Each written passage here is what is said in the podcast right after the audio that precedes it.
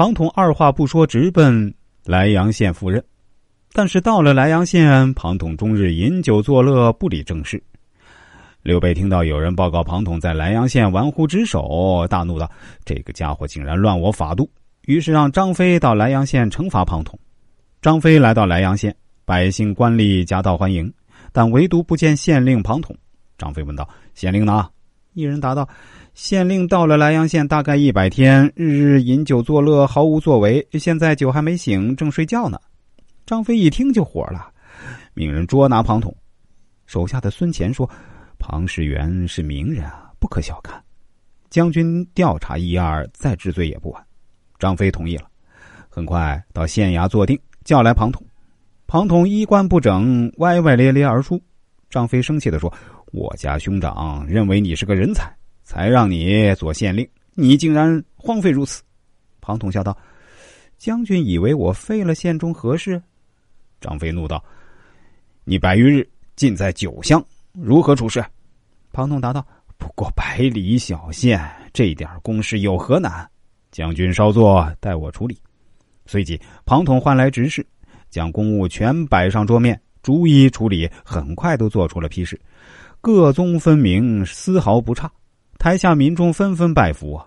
不过半日，百日于是全部断完。大比仍对张飞说：“所费之事何在？”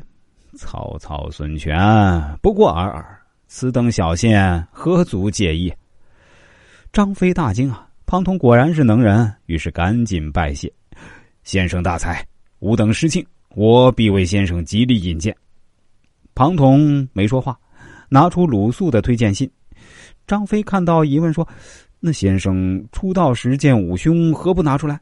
庞统答道：“若便拿出，疑似为推荐而来。”很快，张飞回到荆州，将所见说与刘备，并递上了鲁肃的推荐信。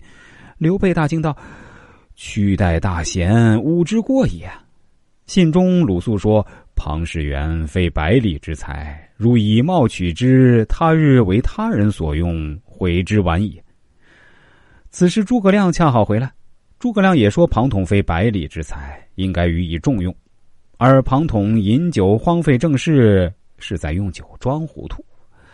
很快被发配到莱阳县的凤雏先生被张飞热情请回，而刘备则是下台阶请罪。庞统看到此时，才拿出诸葛亮的推荐信，于是被贬的庞统终于得到了重用。现在我们看看庞统叔如何从刘备眼中的布衣小人物蜕变到能臣大贤的。一，杜之往事，验之来世。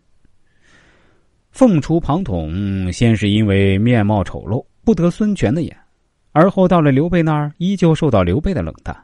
庞统一思考就明白了，孙权跟刘备没太大区别，都是以貌取人。